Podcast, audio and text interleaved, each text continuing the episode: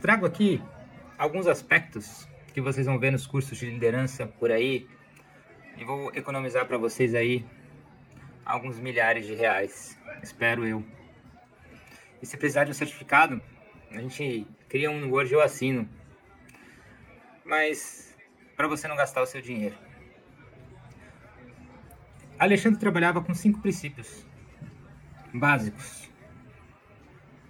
Um, primeiro, a liderança visionária. Ele tinha uma visão clara do mundo, né? na época conhecido sobre o Império Macedônico. E ele trabalhou incansavelmente nessa conquista. Ele não apenas liderou seus soldados nas batalhas, mas também ele foi para a diplomacia e administração para consolidar o seu poder. Ou seja, um líder ele não pode ter apenas soldados, não pode ter apenas liderados. Ele precisa envolver-se dentro dos assuntos, ele precisa dominar os assuntos que ele trabalha.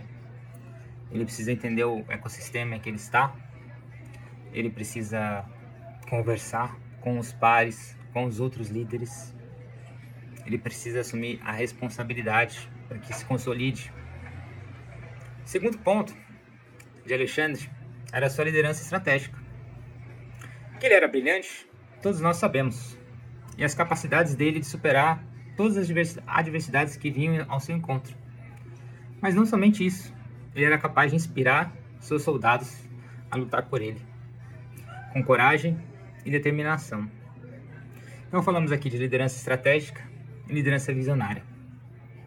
O terceiro ponto da liderança de Alexandre era liderança carismática. Ele era amado e respeitado por seus soldados.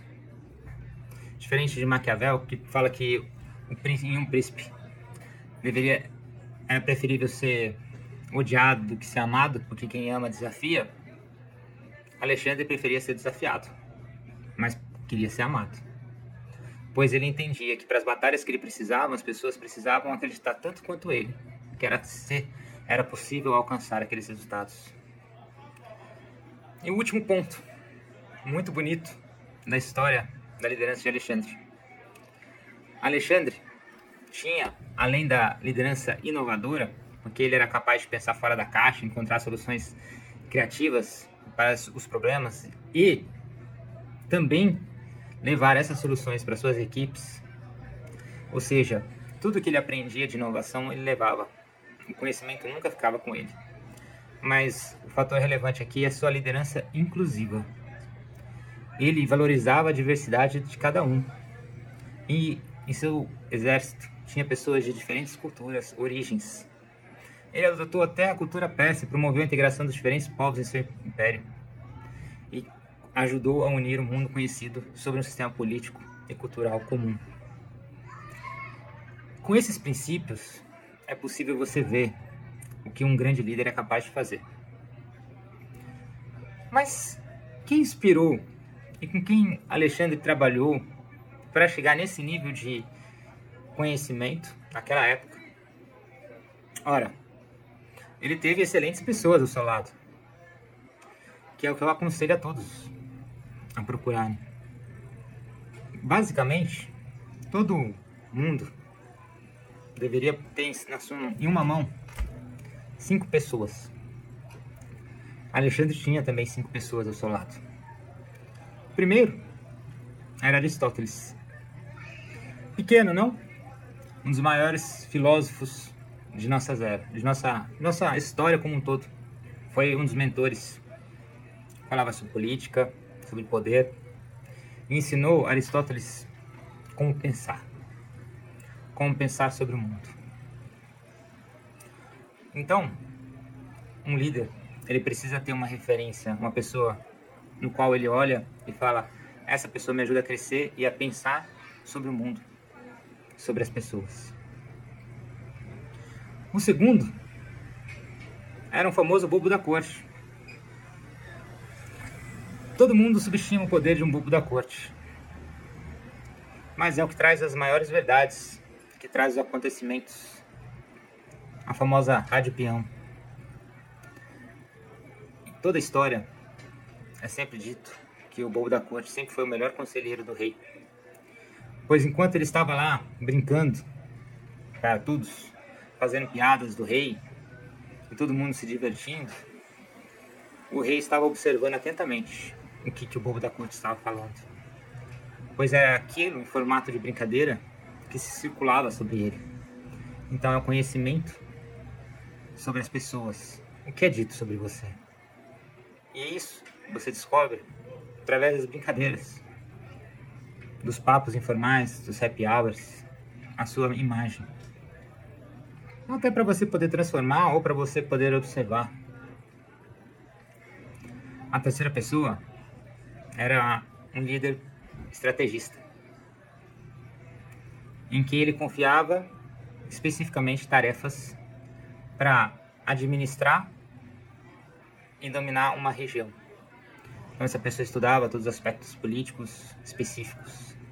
Ele tinha alguém exclusivo para criar estratégias para que ele pudesse analisar. A quarta pessoa era uma pessoa de confiança, um amigo de infância de Alexandre, que o ajudava a se manter no rumo. Era a pessoa que dizia não para Alexandre. Alexandre tinha poucas pessoas que ele aceitava não. Esse amigo era um dos grandes influenciadores. E basicamente todas as ideias de Alexandre, esse amigo falava não. Isso fazia com que Alexandre pensasse e repensasse e repensasse até que tivesse certo a sua estratégia. E o último era o ambicioso. É preciso sim ter pessoas ambiciosas dentro da sua equipe. Era a pessoa que incentivava o Alexandre a querer dominar mais do que deveria. Mas com os outros quatro pilares, ele conseguia saber exatamente onde estava. Engraçado que a história conta que essa quinta pessoa conspirou contra Alexandre para tentar pegar o seu reinado e foi morto logo em seguida, assim que foi descoberto seus planos. Pois Alexandre tinha outras quatro pessoas. Então, numa jornada de um líder, é preciso você ter essas pessoas ao seu lado e saber que a traição ela vai acontecer com todos os líderes. Não há um líder que não foi traído por um liderado que não se sentiu traído. É por isso, para que não haja queda, que é importante você ter os outros pilares. Você não pode ter uma equipe, você não pode ter pessoas iguais, pois você não irá para nenhum lugar. Se não houver pessoas que te digam não, se não houver pessoas que te façam querer ir mais longe, se não tiver pessoas que riem da sua cara, e se não tiver pessoas que te ensinem e te inspirem sobre o que é o mundo, o que são as pessoas e outras a quem você confia a sua própria vida. Então essas pessoas você tem que ter dentro do seu rol. E a outra pessoa que eu iria citar, que aconteceu basicamente isso e tem os mesmos princípios de Alexandre não era romano, mas para quem conhece um pouco de religião, Jesus. Jesus tinha os mesmos princípios. E um dos mais fortes também era da liderança inclusiva, de compartilhar o conhecimento, de trazer a inovação, aonde se esperava um guerreiro, veio alguém que trouxe a paz, mas tinha sua estratégia muito bem clara, traçada era visionário, sabia o que viria pela frente, tinha sua equipe de 12 ou mais, dependendo dos apócrifos que você lê, leia, e também tinha uma pessoa que o traiu. E vários outros exemplos da história. Se você parar para pensar, a história está gratuita.